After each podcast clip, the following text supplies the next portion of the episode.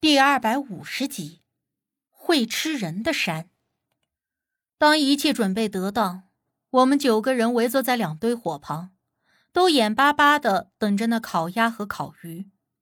而在这时，赵宝亮也终于说出了关于他所知道的鬼喇子山的情况。至于说鬼喇子山会吃人，这是赵家村祖辈上就留下来的老话了。但是，若细究起这起因来，赵宝亮说他也不清楚，只能说说他知道的事儿。还是在清明时期，赵家的祖先为了躲避战乱，带着亲族奴仆来到了赵家村这个地方，后来一点点建造繁衍。而在这里住了一段时间之后，赵家的人就发现，偶尔到了夜里，远处有个地方。就有淡青色的光出现，开始还以为是有旁人住在那里，或许那里有一个村落。但是后来发现，那淡青色的光并不是每天都出现，而且看着也不像是村子里生火时的光。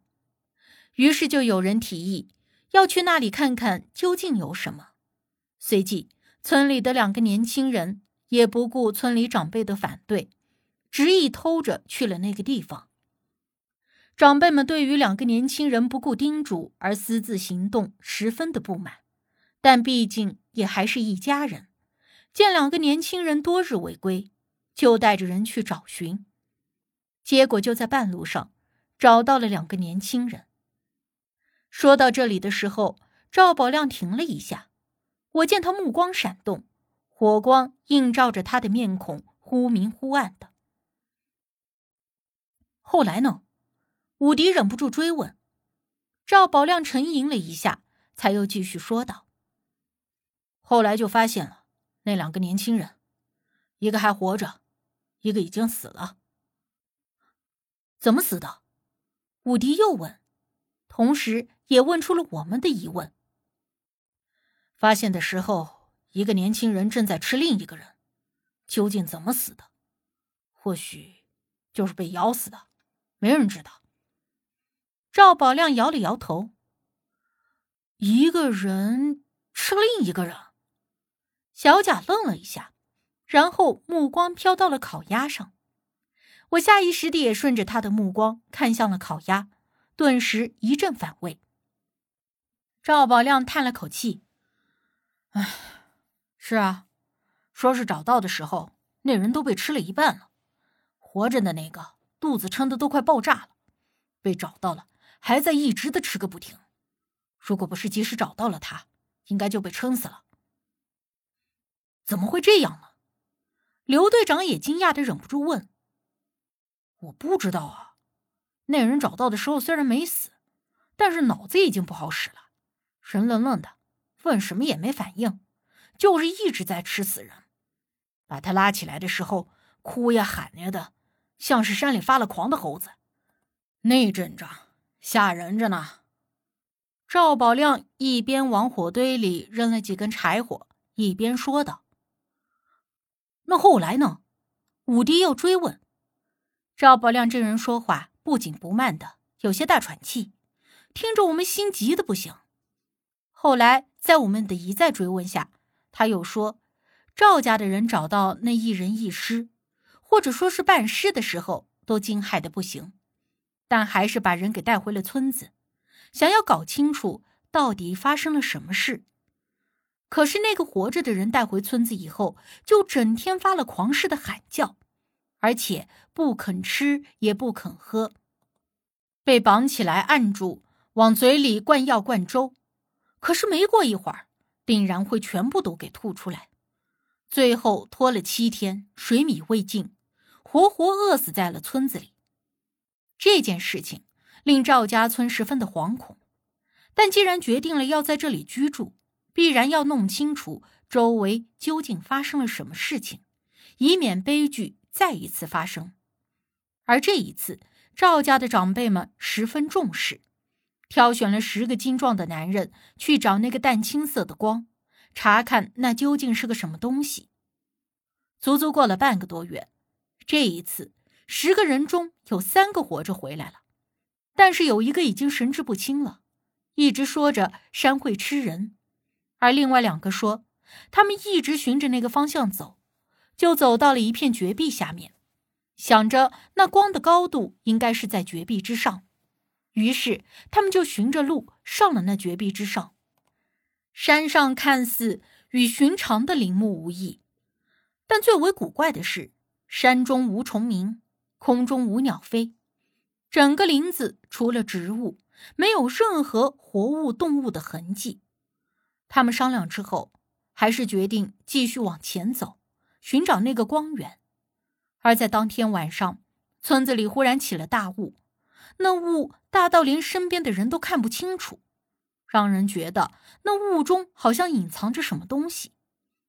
但是那大雾来得快，散去的也很快，没过多久。就渐渐的散去了，只是散去之后，几人才发现，周围的其他人竟然都不见了，只剩下了回来的神志清明的这两个人。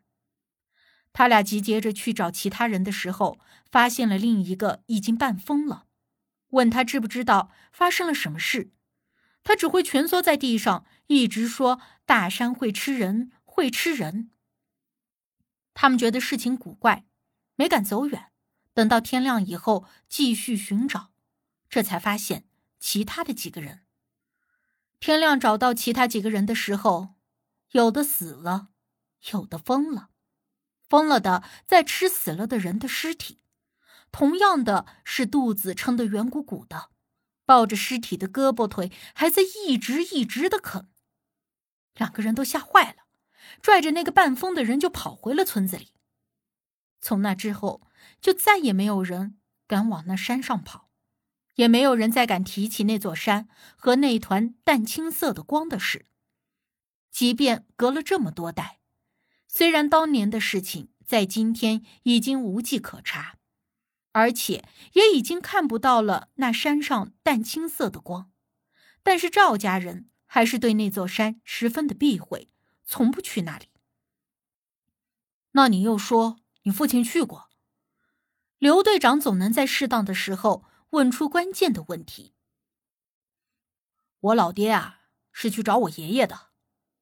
那年我奶奶得了重病，需要去城里的大医院看病，但是家里没钱。我爷爷就想着，他早年间在鬼喇子山的附近看过，那里有雪狐狸，那个东西的皮毛在城里能卖大价钱，于是就去了鬼喇子山找狐狸。但是一个多星期也没有回来，我老爹担心的不行，就找了过去。赵宝亮说着，深深的又叹了一口气。那后来找到了吗？武迪问道。唉，找是找到了，不过已经去了。赵宝亮又深叹了一声，连连摇头。发生了什么事？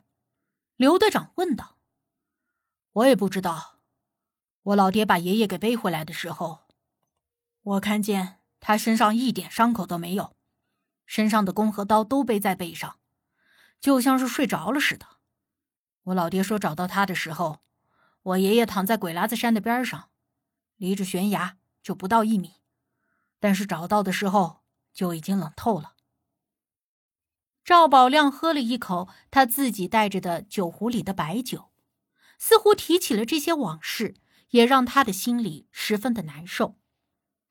我们虽然不愿意揭开他的伤疤，可这件事毕竟关乎到我们自己的性命安全，所以还是要问的仔细一些。或许是老爷子身体有什么隐疾，猝死也是有可能的。刘队长推断道：“也有可能吧。”总之，最后也没有查出来是个啥原因。难怪你说这鬼喇子山不能去，去了要死人。小贾似是自言自语的嘟囔了一句，而赵宝亮听到又接话说：“从我们老辈儿的人到我爷爷，只要是去了鬼喇子山的，就没有不死人的。当年那三个人虽然跑回来了，但最后……”死的一个比一个蹊跷，这都不是我胡说的，也不是我胆子小，你们城里人呐，就是不信邪。赵宝亮以为我们不相信他，说着都有些急了。老弟，我们相信你说的这些，所以才一再的问你嘛，就是想要搞清楚情况，到时候也有法子应对。刘队长立刻安抚道。赵宝亮看了他一眼，说：“我跟你们说，我答应了带你们过去，也就只能到鬼喇子山。我是不会进山的。如果你们有需要，我就在山外等着你们。总之。”我不会进去的。我老爹死的时候还叮嘱过我，一定不能进鬼喇子山。我可是在他老人家临终前发过誓的，我不能破了誓言。赵宝亮语气笃定，最后甚至搬出了他去世的老爹来，是怕刘队长再执意让他带着我们进山。